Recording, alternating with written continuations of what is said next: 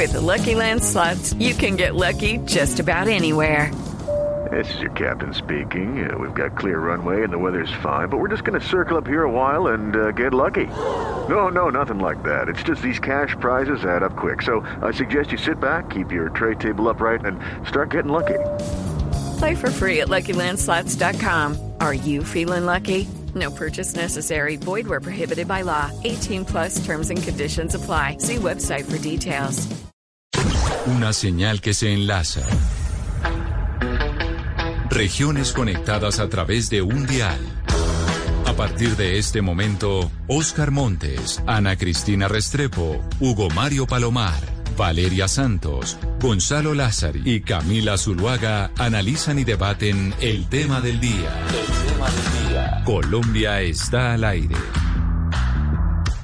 A las 12 del día, 17 minutos, seguimos conectados usted, con ustedes aquí en Mañanas Blue desde las 4 de la mañana hasta la 1 de la tarde. Un saludo especial a nuestros televidentes en Noticias Caracol ahora que se conectan todas las noches de lunes a viernes con nosotros. Hoy vamos a hablar de la reforma tributaria, porque en el Congreso de la República se empieza a discutir la reforma tributaria que presenta nuevamente el gobierno del presidente Iván Duque. Esto después de que generara tan manifestación social y polémica la reforma de Alberto Carrasquilla, exministro de Hacienda. Es la segunda vez que presenta entonces en este tiempo una reforma tributaria el gobierno de la República. ¿Pasará esta reforma? ¿Sí o no? ¿Ya tienen acuerdo con todos los partidos políticos? ¿Sí o no? ¿Quién mejor que los directores de los eh, medios de comunicación económicos, que son los encargados principalmente de hacerle seguimiento en detalle a esta reforma tributaria y a todos los aspectos de la economía de nuestro país. Por eso a esta hora está con nosotros eh, Rodrigo Torres, director de Valor Analítica. Señor Torres, bienvenido. Gracias por estar con nosotros. Hola Camila, ¿cómo estás? Gracias por la invitación. No le voy a decir, señor Torres, le voy a decir Rodrigo. Y empiezo a preguntarle usted, a usted, ¿usted cree que esta reforma tributaria ya está pactada y por eso no ha tenido tanto debate público y, y el gobierno va a poder tramitarla tranquilamente? Pues déjame traer a una, una incidencia, una reunión que tuvimos varios directores con el presidente No, yo voy a, yo voy a mejorar. Rodrigo, voy a mejorar su, su sonido porque estamos teniendo intermitencias, pero me parece importante porque usted empieza a contarnos una infidencia de una reunión que tuvieron con el presidente Duque acerca de esta reforma tributaria. Permítame saludar a Fernando Quijano mientras organizamos su sonido, quien es el director del diario La República, otro de los diarios económicos de este país. Fernando, hola, bienvenido. Camila, buenos días, buenas tardes.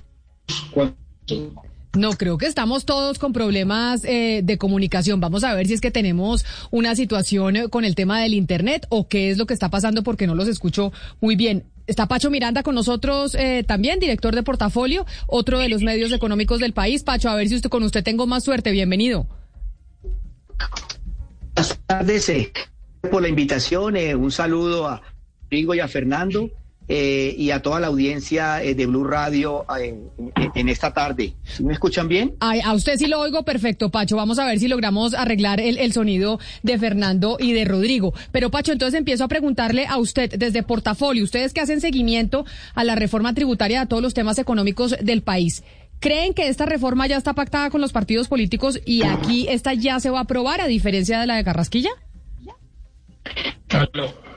Pues eh, yo, yo, yo creo que eh, hay que darle un tiempo, digamos, para poder responder esa pregunta y lo muestra un poco eh, la, propia, la, propio, la propia discusión que termina teniendo una gran cantidad de adornos, arandelas los llamaron, lo llamó Fernando y los colegas de la República, adornos, arandelas, árbol de Navidad, todo va hacia lo mismo. Y es el ministro José Manuel Restrepo genera un, una apuesta que se separa de la fallida reforma tributaria eh, de, del, ministro, del exministro Alberto Carrasquilla y se separa en numerosas maneras, la forma de construcción, el, el recaudo.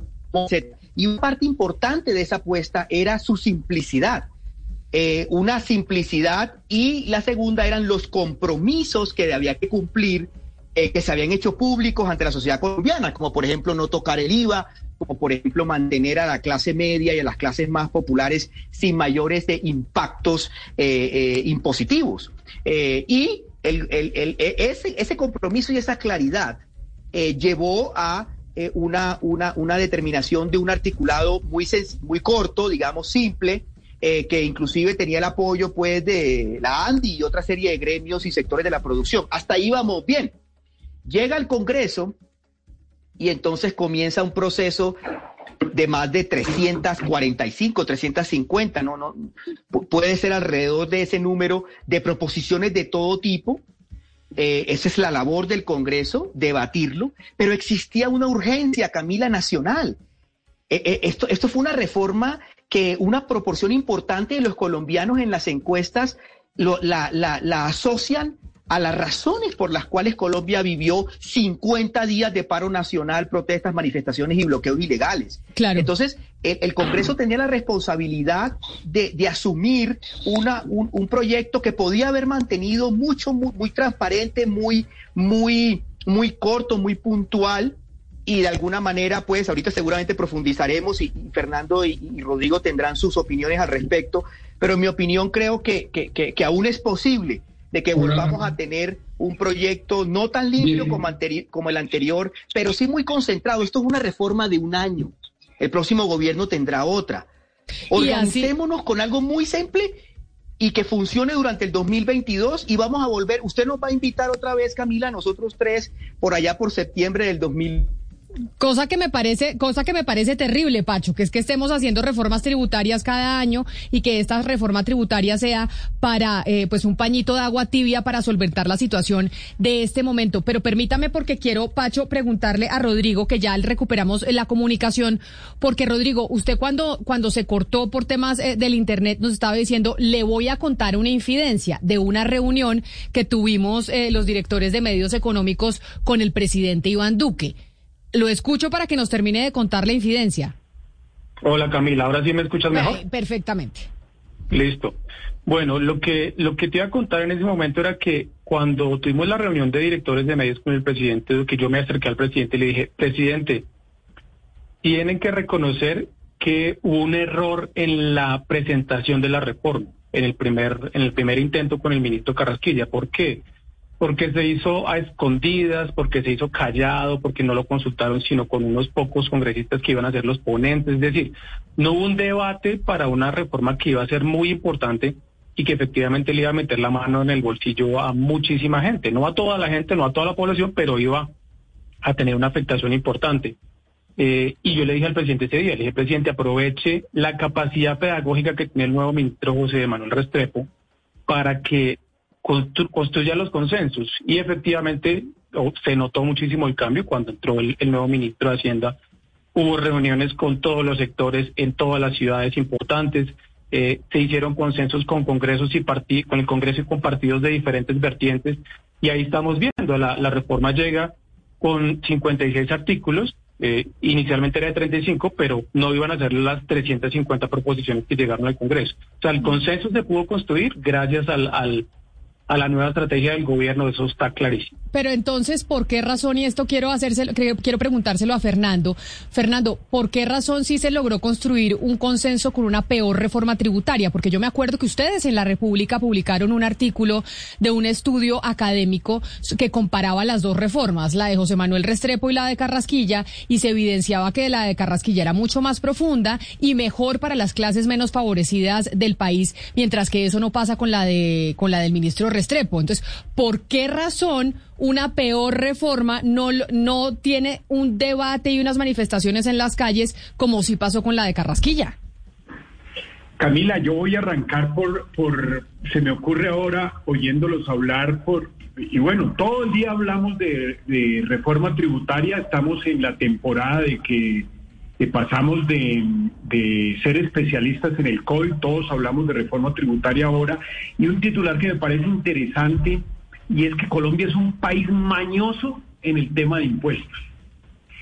Y, digo eso porque usted se ha dado cuenta, y pues los compañeros que, que nos oyen y que participan en este panel, que en época de reforma, antes de, antes de que la reforma entra al Congreso, todo el mundo habla de una reforma tributaria estructural y de modernizar el estatuto tributario y de que hagamos el énfasis en, en la renta y no en el consumo. En fin, todo el mundo teoriza, pero cuando el proyecto de ley está eh, está radicado en el Congreso, cuando ya conocemos la ponencia, todo el mundo cambia. Y, recorrimos a eso de cójanlo, cójanlo, suéltenlo, suéltenlo. Y una vez la reforma tributaria está en el Congreso, empezamos a criticar lo que todo el mundo había propuesto. Esta reforma que va por 15 billones, más un poquito más de 15 billones, seguramente va a pasar lo contrario, y es que el mismo Congreso nunca se había, habido, eh, se había visto esto. Hay proyectos, hay contrarreformas de 39 billones. Las protestas sociales, los bloqueos, eh, todo el vandalismo del mes de mayo y una parte del mes de junio, elevó las peticiones de inversión social a 220 billones.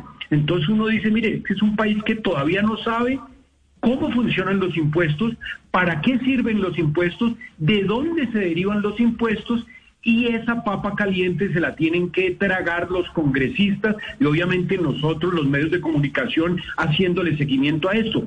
Yo no veo muy claro que esos 35 artículos que radicó Restrepo, que los subió a 56 y que seguramente va a salir en 80, 90 artículos vaya a ser distinto a las anteriores reformas tributarias. Sí, sí creo algo que va a pasar y es que va a ser una reforma tributaria de bastante recaudo.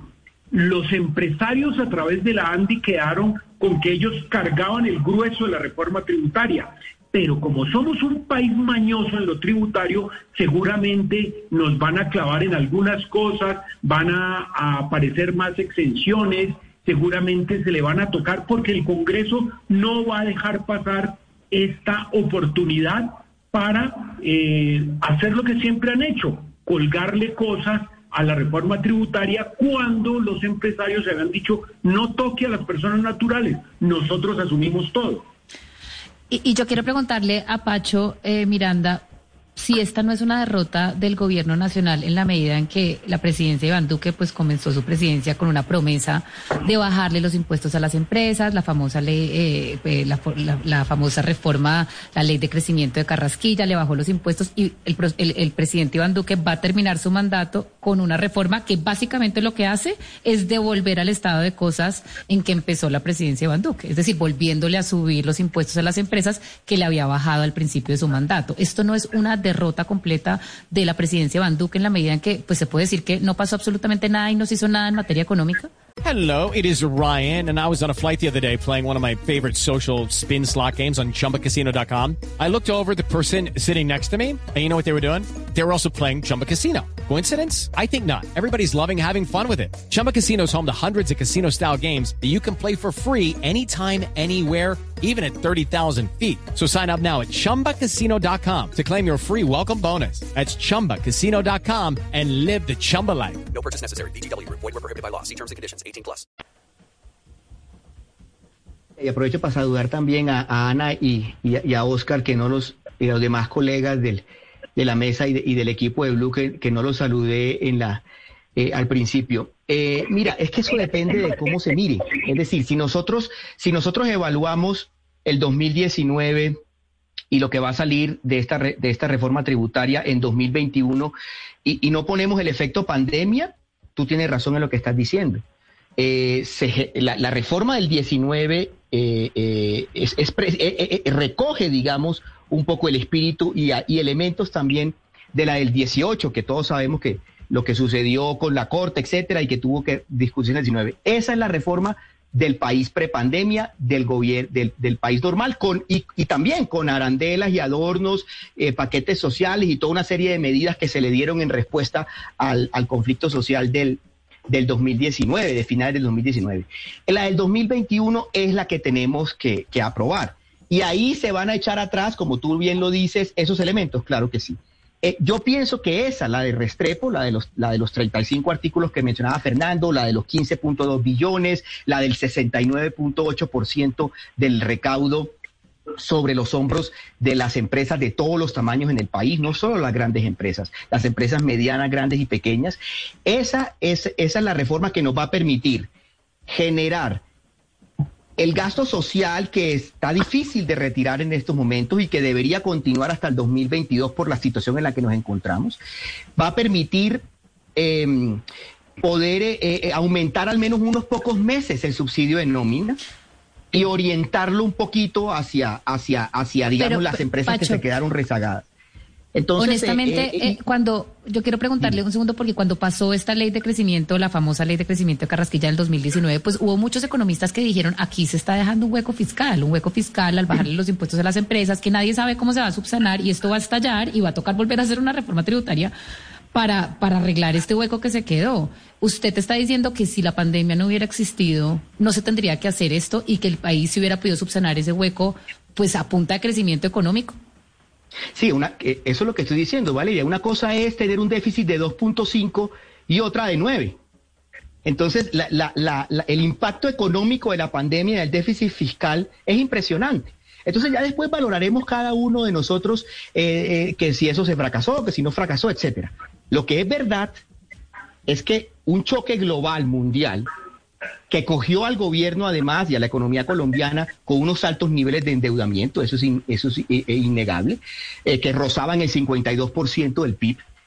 Eh, se enfrentó a una, a una, a una, a una pandemia que, que, que, aumentó el, el, la necesidad de gasto del gobierno, la necesidad de gasto en todo tipo, económico, social, sanitario, etcétera, etcétera. Y eso generó que, que cambiara el marco fiscal de mediano plazo y que tuviéramos un déficit que es, eh, pasara de 2.5 a prácticamente, seguramente de pronto Rodrigo y Fernando tienen el número exacto, tal vez 7.8, 8.9, tal vez, buen fin.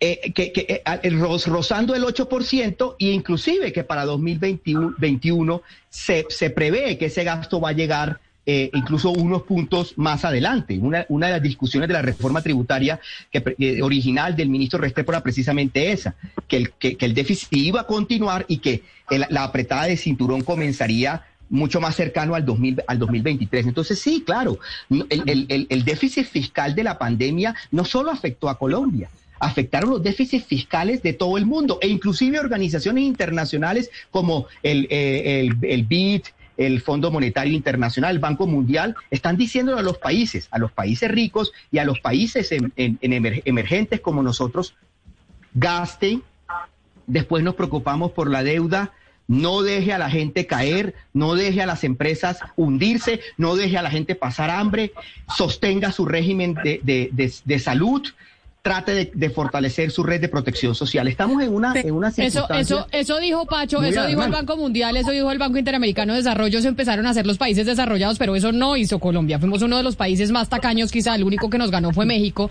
en el tema eh, de gasto en medio de la pandemia. O sea, no hicimos eso que nos recomendaron todos los organismos, eh, Ana Cristina, multilaterales en su momento, que es una de las grandes críticas a la política económica que tuvimos en medio de esta pandemia que empezó hace un año y medio.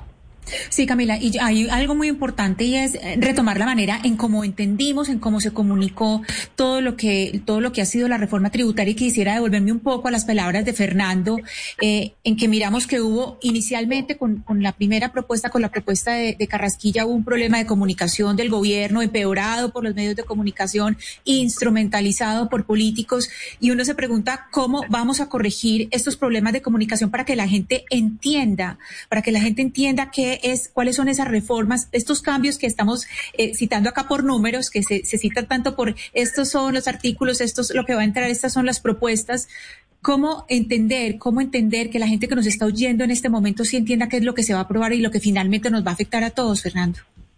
Ana Cristina, cuánto gusto. Colombia es un país bien ignorante en el pago de impuestos. Nosotros lo pagamos, todos pagamos IVA, todos, pues los empleados pagamos eh, la retención en la fuente. Mire, hay un gran problema y es que los debates tributarios nos los tomamos a sorbos. Primero, es que no nos olvidemos, mire, la pandemia y ese salto perdido del gobierno nacional con la, con la reforma tributaria fallida de Carrasquilla descabezó todo el Ministerio de Hacienda. Mire, salió Zárate, salió Londoño, salió Carrasquilla y salió Rodríguez de Planeación Nacional. Es decir, las protestas se cobraron las cuatro personas fundamentales, autoridades no, bueno, bueno. gobierno. Pero, pero Rodríguez no salió por la protesta, Fernando. Rodríguez salió porque está buscando un cargo distinto.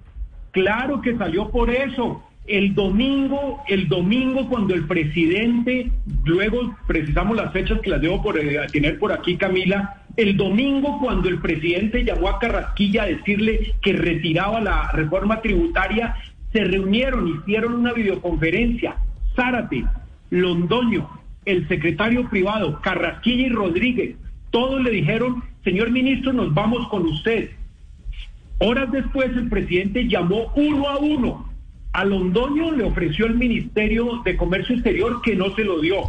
Zárate, fiel a su, a su, a su, digamos, a su personalidad, dijo, yo me voy, señor presidente. Y a Rodríguez lo, lo animó y se quedó. Luego Rodríguez, cuando se dio cuenta que no iba para ninguna parte y que tenían a, a, la nueva directora de Planeación Nacional, tuvo que irse. Fue, una, fue unas protestas que tumbaron todo el equipo económico. Ahora, ponen a José Manuel Restrepo, que es un profesor, es un docente que no viene del rally de, ministros que siempre hemos tenido en Colombia, que todo el día hablan de pobreza, pero es eh, o, o, están en desarrollo, o están en el Banco Mundial, o están en el BID, o vuelven al Ministerio de Hacienda. Pero tenemos un problema de recaudo de pobreza que ellos no han podido solucionar. Restrepo no pertenece a ese rally. Restrepo no estuvo pero pero pero venga Fernando eh, acuñarle que eh, se fue todo el equipo de Hacienda por cuenta de las protestas pues no el equipo de Hacienda también lo empezó a lo después empezó a desmantelar el propio Iván Duque. A Zárate le ah, había prometido desde el desde el Banco de la República le dijo sálgase de ser codirector del Banco de la República que yo le prometo a usted que va a ser el reemplazo de Carrasquilla cuando Carrasquilla se vaya y Carrasquilla no se fue nunca y a Zárate básicamente se le acabó la carrera habiendo estado en el cargo más importante para un economista que es llegar a ser codirector del Banco de la República. O sea, esto no son solo las protestas, sino también el manejo que se dio allá adentro, el manejo de personal de parte de Casa de Nariño con el grupo económico. A Carrasquilla se le barajaron dos sueños. Uno, ser gerente del Banco de la República, ya había intentado hace cuatro años. Dos, irse para la Corporación Andina de Fomento, para la CAF, también se le barajó el tema. No podemos negar que si no hubiesen ocurrido las protestas, obviamente derivadas de la pandemia, derivada de que 21 millones de colombianos están en pobreza, siete de los cuales están en pobreza absoluta, se descabezó todas las autoridades económicas y esa no es una noticia menor, que ha pasado desapercibida sí, porque fue a cuentagotas. Ahora, caigamos en lo que estábamos, la reforma tributaria. Hoy en día los congresistas tienen la pelota en su cancha van a intentar meterle cuanto mico haya posible, porque recordemos, en marzo hay elecciones a la Cámara y al Senado, y muchos de los patrocinadores les van a meter eh, pequeños articulitos para que realmente les hagan la tarea. Eh, ahora va, a aparecer, eh, mm, ¿cómo se llama? Eh, Oscar Darío Pérez, bueno, eh, van a aparecer los mismos de siempre con las mismas protestas de siempre. La pregunta es, ¿el Congreso va a quedarse sin discutir este articulado de 56 artículos y creo que fueron 28 las proposiciones que aceptaron eh, sin, sin decir nada? Yo no creo. Hay una primera cosa y es que el gobierno no logró tener reforma tributaria en septiembre. Va a tener el mes de septiembre para hacerlo pero todavía no sabemos qué papel, y vuelvo a, hacer énfasis énfasis en el tema, Colombia es un país mañoso para los impuestos y hay mucho congresista mañoso que obedece a unos intereses. Yo no creo que vayan a dejar pasar la oportunidad de meter unos dólares. Pero sobre eso que usted dice, déjeme preguntarle a Rodrigo. Rodrigo, porque como Fernando dice, somos un país mañoso, allá le van a colgar de todo en el Congreso de la República, sobre todo cuando tenemos elecciones el próximo año. Pero una persona que nos está oyendo y que los está escuchando a ustedes, que son los que saben exactamente lo que está pasando en términos económicos en este país y lo cubren para que la gente lo sepa. ¿Qué debe saber un ciudadano de lo que va a pasar con esa reforma tributaria? Es decir, después de que se apruebe, que será una reforma para solo un año, a la gente del común, a la hora de pagar, ¿qué le va a cambiar? Pues Camila, gracias por eso para volver al, enfoque de lo que fue esta invitación, eh, cuando decías eh, en, en la invitación, ¿cómo va a afectarme a mí la reforma tributaria? Digamos que si la comparamos con la reforma que se cayó en abril, realmente cambió mucho, porque recordemos que en ese momento se iba a bajar el tope de retención para las personas naturales, es decir, muchos más trabajadores iban a tener que pagar o en su defecto declarar, que no es lo mismo que pagar eh, en, sus impuestos en su declaración anual. Ese es un tema importante. Había otros temas en el IVA que se iban a tocar, que tampoco se tocaron. Entonces, hay, esas son dos cosas importantes y que creo que son las más sensibles, que a uno le meta la mano al bolsillo en temas de renta para su salario y en la otra de IVA para cosas como alimentos o algunas cosas adicionales que, que uno tiene en el día a día. Pero si miramos una comparación de números y, podemos eh, coger las cifras blancas, digamos, en la reforma anterior, la que se cayó, el gobierno estaba esperando recaudar entre unos 20 y 22 billones de pesos, ¿cierto? Esa cifra siempre se pensó que era muy ambiciosa, que era demasiado, que no se iba a lograr, pero ahora llega el gobierno con una reforma de 15 y que realmente al final va a ser de casi 18, porque fuentes del gobierno nos confirmaron ayer que el, recaudo va a crecer casi en 2 billones y medio, entonces van a ser casi 18. Al final la reforma no es tan mala y no se afectó el bolsillo de los colombianos en ese lado. Porque si lo miramos por otro lado, cuando se le mantiene una tasa de renta alta a las empresas y se les va a cobrar una sobretasa a los bancos, esa plata al final se la van a sacar a los consumidores. Ustedes saben que al final los impuestos no los pagan las empresas, los impuestos los pagan las personas cuando compran los productos y las empresas obviamente meten esos costos dentro de los productos que nos, que nos venden y nos comercializan. Por ese lado, yo creo que la reforma al final termina siendo positiva porque se quitó de encima el ruido de la renta para personas y del IVA, que son temas siempre muy sensibles, y va a lograr un recaudo alto si lo comparamos con la anterior. Pero, pero mire que yo, yo sigo con la figura de, Fernando que hablaba de, de, los mañosos y para mañosos el Congreso, para mañosos los congresistas. Tanto que el costo político de la reforma pasada, la reforma de Carrasquilla, terminó pagándolo el gobierno, empezando por Duque y su popularidad, que nunca ha sido mucha, tampoco hay que decir las cosas como son, y la cabeza de Carrasquilla y demás. Pero, pero, pero Fernando, esas mañas que usted conoce muy bien porque usted ha manejado mucha información económica en el Congreso, en esta oportunidad, ¿no cree usted que también se va a prestar para que muchos congresistas, muchos empresarios terminen no pagando lo que se cree que van a terminar pagando? Es decir, el recaudo que se piensa que va, a caer sobre los hombros de, los empresarios en esta oportunidad por cuenta de esas mañas va a ser mucho menos de lo que se piensa. Ese es el problema, Oscar, que el gobierno está bien intencionado y tiene claridad al lado de la ANDI, porque recordemos que retomaron el, la parapropuesta tributaria de la ANDI y sobre esa montaron los 35 artículos. No van a dejarlo pasar la oportunidad para colgar más cosas. Eso póngale la firma y esa será la noticia que tenemos que cubrir en las próximas semanas. Yo quería puntualizar una cosa, mire, esta va a ser una reforma tributaria totalmente cuantitativa, no va a ser cualitativa. Y usted me preguntará, ¿a qué se refiere? Cojamos, yo aquí estaba viendo en el archivo eh, ¿Qué, nos heredó? No nos vamos muy atrás, vámonos desde el 2014, realmente son cuatro reformas. Mire, en, el en la reforma del 2014, que fue la 1739, eh, trajo la creación del impuesto a la riqueza y la sobretasa al CRE. En, la, en el 2016, que es la reforma 1819, eh, impulsó el aumento del IVA del 16 al 19 como está actualmente. Ese fue Alberto Carrasquilla. En la del 18, que fue la ley del, del financiamiento, la primera de Duque, se propuso la reducción gradual del impuesto a la renta del 30% en, en 2020 y un descuento total del IVA.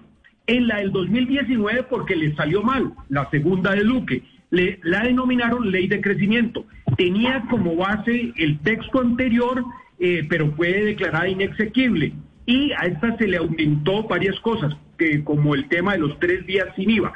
A esta, que es la reforma del 2021, la tercera del gobierno de Duque, me refiero a que simplemente se va a enfocar a recoger poco más de 15 billones de pesos, pero no va a tener nada estructural que afecte realmente el estatuto tributario, que ese es el gran monstruo que tenemos que rehacer. El estatuto tributario en Colombia tiene 968 artículos, esto es muy importante, muchos de los cuales ni siquiera hemos reglamentado. Entonces, nos enfocamos a que lo único que nos importa esta próxima reforma tributaria es la plata no nos importa nada más, sino que cuánto vamos a recaudar, porque no va a modificar creo que modifica nada más tres artículos que no habían sido reglamentados en el estatuto tributario.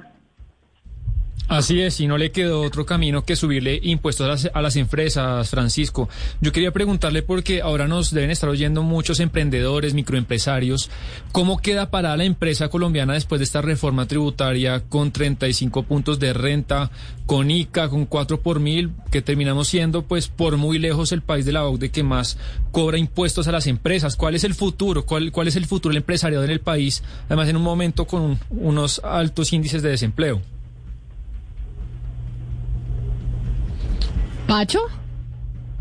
Perdón, perdón, tenía aquí, estaba con, el, con el micrófono silenciado, discúlpenme. Tranquilo. Eh, sí, es, es, es eh, yo quiero retomar un poco lo que, lo que, lo que alimentaba la propuesta de Brooke McMaster y de la Andy ahí. Eh, el empresariado colombiano de todos los tamaños. Es que aquí nosotros solemos identificar las empresas con las grandes empresas y de hecho una de las proposiciones que se encuentra que, se, que, se, que se introdujo y que se, se discutió durante todo este periodo de la construcción de la ponencia era precisamente una diferenciación entre las empresas grandes y sus, y sus tarifas y las empresas de, diferentes tamaños. Eh, el, la, capacidad, los 10 o 12 billones que se van, que se van a recaudar, yo creo que efectivamente, porque hay un, un 30% de la reforma tributaria que, que tiene que ver con em, que tiene que ver con austeridad en el gasto y con em, recaudación más eficiente, lucha contra la evasión, mejor dicho, que siempre hay que mirar esos números con mucho cuidado y hay que tener unas expectativas no tan altas. Entonces, de ese, de, de, esos 10, eh, 10 punto y pico de billones de pesos que se encontraban en el texto original sobre las empresas, y aún falta por hacer los cálculos de lo que impactan, ese es, ese es un, digamos, un, costo que las empresas eh, que el bolsillo de las empresas está sacando. Las empresas son la gente. Y al final de cuentas, como decía Rodrigo, se va a generar unos, unos impactos ya más mediados, no, no directos, sino más mediados sobre el funcionamiento de las empresas. Va a haber un impacto. Segundo, esto es una situación de emergencia. Eh, nosotros no debemos analizar eh, eh, los elementos de esta, de esta reforma, como lo decía Fernando, a nivel, digamos, estructural, porque no tiene muchos cambios, sino es, necesitamos llenar ese, ese, ese hueco que nos permita terminar el 2022 con, eso, con esos dineros para poder avanzar en esos subsidios, en ese gasto social que incluso implica la extensión del PAEF al 2022.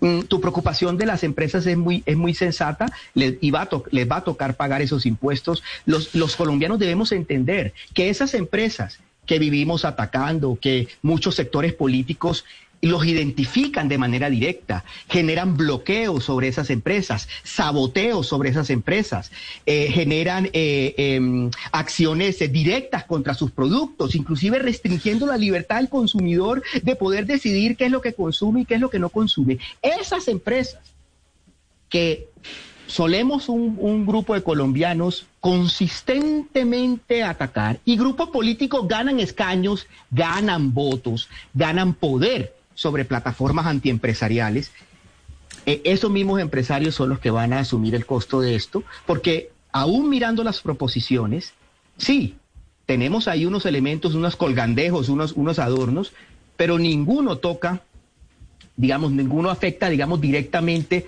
esas promesas de IVA, o, al menos hasta lo que yo he revisado, estas promesas del IVA y de, y de renta a las personas. Eh, tu preocupación es válida, eh, eh, sí. esas billones saldrán de los esfuerzos de reactivación que las empresas colombianas están teniendo en estos momentos en los diferentes sectores. Pero, pero yo quiero preguntarle a Rodrigo, porque no deja de ser controversial el hecho de que una mini pymes y una pymes vaya a pagar 35% de renta. Es decir, yo quiero insistir en la pregunta que hacía Sebastián. Uno entiende que una empresa eh, grande, que de pronto es la que tenía interlocución con la ANDI, etcétera, pues haya dicho y ha alzado la mano y ha dicho, bueno, listo, aquí nosotros pagamos y nos metemos la mano en el bolsillo. Pero pues las mini pymes y las pymes del país, que además fueron las que generaron dos millones de puestos ahorita, las que están generando el poquito mercado laboral para mover esa cifra, pues de desempleo eh, pues si tienen la capacidad en realidad de pagar 35% de renta, ¿no ha debido de pronto esta reforma tener un trato diferencial entre las pequeñas, medianas empresas y las grandes empresas? Sí, ciertamente. Ahí hay una cosa importante y es que yo la verdad creo que el Congreso no le va a dar un visto bueno a esto, eh, precisamente por eso por lo que tú dices, las pymes soportan el 85-90% del empleo en Colombia eh, y afectarlas de esta manera en una coyuntura como esta, yo sinceramente creo que eso no va a pasar o va a pasar con algunos cambios, eh, porque además si revisamos el, el articulado de la reforma tributaria, se está proponiendo que el régimen simple se amplíe a más empresas. Es decir, van a tener que declarar y pagar impuestos más empresas de lo que lo están haciendo ahora. Entonces, seguramente el Congreso en su discusión va a tener que, que mirar la efectividad de esa medida en la generación de empleo, porque obviamente cuando uno paga más impuestos, tiene que recortar o no ampliar su nómina de trabajadores. Eso, de eso no hay duda. Y el otro punto importante que me gustaría destacar, y no lo hemos tocado aún, es que esta reforma le está dando muchos más poderes a la DIAN para resolver conflictos aduaneros, para resolver conflictos cambiarios, para eh, mejorar el tema de gestión de recaudo. Es decir, mucho del componente de esta reforma le está dando dientes más poderosos a la DIAN para que vaya por otros recursos y para que pueda subir el, eh, el recaudo que está esperando el gobierno de aquí en adelante. Otro tema importante, se incluyeron cosas como por ejemplo que la sociedad de activos especiales, que es la sociedad que administra algunos bienes del gobierno, sea también más eficiente y que esos recursos que tiene allá parqueados en bienes y en muchas cosas más puedan ser liberados, vendidos y comercializados rápido. Esa es una cosa que no estaba en la reforma anterior tan explícita y que seguramente va, va a mejorar el recaudo en esta vez. Eh, como decían los colegas de, de la República de Portafolio, muy seguramente eh, nos vamos a tomar oh, parte de septiembre y tal vez un pedazo de octubre para que la reforma sea aprobada en el Congreso de Colombia. Pero entonces, ustedes nos han explicado lo que va a significar esta reforma. Es solo para un año, se le dan más dientes a la DIAN, van a poder, pues van a intentar recaudar dinero a través eh, de los impuestos de la DIAN, no creciendo los impuestos, sino para que sea mucho más efectiva en, la recolección de los mismos. Pero Fernando, tengo que preguntarle, por ejemplo, a usted por algo que nos dijeron en su momento, y es eh, sobre la plata de ISA e ISAGEN. En algún momento nos dijeron a nosotros los colombianos, oiga, la venta de eso va a servir para pagar presupuesto, para pagar el gasto público. ¿Qué pasó con eso? Porque se nos hablan de los activos de la nación que se venden, que con eso llenamos huecos, estamos vendiendo las joyas de la abuela, pero al final tenemos que seguir haciendo reformas tributarias para poder financiar al Estado. Isagen le corresponde al gobierno anterior, a Mauricio Cárdenas. Mauricio Cárdenas salió a decir en todos los congresos económicos que se vendía Isagen para construir infraestructura. Y obviamente él tiene una forma de explicarlo y decir que con ese dinero, que fueron alrededor de 7 billones de pesos, se apalancó el Fondo de Desarrollo Nacional, el AFDN. Pero si usted va a Mocoa o a Tumaco y les dice, mire, nos gastamos la plata de Isagen apalancando una entidad de segundo piso como que él no le va a entender. Él, simplemente, un habitante cualquiera, los habitantes de la vía del llano, dicen, ¿por qué no me hicieron la carretera cuando vendieron Isagen? O sea que ahí tienen una deuda estas personas que siempre son como, pues como, eh, digamos que salen a vender recursos, esa plata se embebe en el presupuesto nacional o en unas acciones que realmente la gente no las ve. La gente, la plata de, la, de Isagen no se está viendo la infraestructura. Punto dos, ISA. Esa plata ya no la gastamos, Camila. Son 14 billones de pesos que esa plata ya está comprometida en el presupuesto del 2021 y en el presupuesto del 2022 que va a ser el más alto de la historia, obviamente por, por otros temas, porque tenemos que pagar deuda externa, 350 billones de pesos, que el grueso de, esa, de, esa, de ese presupuesto se va a ir para pagar deuda externa contraída para atender la pandemia. Entonces uno, uno se pregunta, y como tú dices, vamos a seguir vendiendo las joyas de la corona, la única que nos queda es Ecopetrol, un porcentaje que haya aprobado para la venta y obviamente, ¿por qué no?, otro porcentaje de Ecopetrol. Pero el cuento es que ¿Por qué seguimos vendiendo nuestras joyas, nuestras empresas públicas, para meterla al, al torrente del presupuesto? La plata de ISA ya no la gastamos. La plata de ISAGEN está apalancando el Fondo de Desarrollo Nacional y las obras no se ven. Yo sí creo, obviamente sería mucho pedirle a que la Contraloría, ¿por qué no? O, o el Congreso eh, ojalá monitoree esas decisiones de privatización, porque finalmente la argumentación de motivos queda bien hecha, pero nunca se logran las metas. Pues ahí están los tres directores de los medios económicos más leídos del país. Hoy se empieza a discutir la reforma tributaria. Ahí eh, lo que nos han dicho es que esto es para este año, para solventar eh, la situación económica de este año y que probablemente dentro de un año vamos a estar hablando con ellos tres en otro gobierno que le va a tocar presentar otra reforma tributaria. Pero como generó tanta eh, indignación la de Carrasquilla, como muchos de ustedes salieron a las calles, estuvieron manifestándose, pues es importante saber qué está pasando con esta, que es el reemplazo del anterior. Yo quiero agradecerles enormemente, Pacho Miranda, director de portafolio, por haber estado aquí. Y si es así, si en un año se presenta una, nueva reforma tributaria, aquí nos vemos. Gracias Camila por la, por la invitación. Un saludo a todos los colegas y también a, Fernando y, y Rodrigo.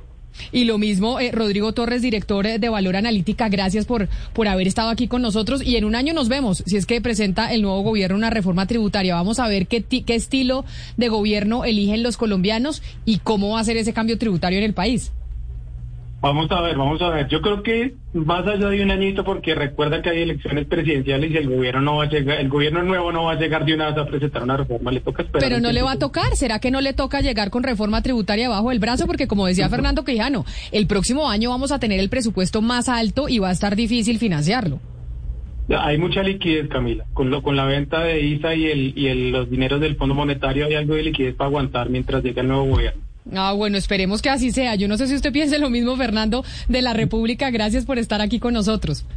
Nosotros, yo no quiero estar, eh, Camila, en la, en, en un año vamos a tener un nuevo ministro de Hacienda y en un año va a tener grandes problemas, va a tener problemas de deuda externa, va a tener problemas de recaudo porque no hemos hecho una reforma tributaria estructural y lo más problemático es que no va a tener cómo generar empleo no va a tener cómo la política pública va a ayudar a generar nuevos empleos. El nuevo ministro de Hacienda, que sería muy importante, ojalá llegue una mujer por primera vez en la historia a ser ministra de Hacienda. No hemos tenido ministros de Hacienda. Ojalá eh, llegue una mujer y que verdaderamente resuelva de una vez por todos problemas pendientes y que se han vuelto crónicos. En eso sí estamos de acuerdo. Ojalá sea una mujer la próxima ministra de Hacienda. Eh, Fernando, mil gracias también a usted por haber estado aquí con nosotros.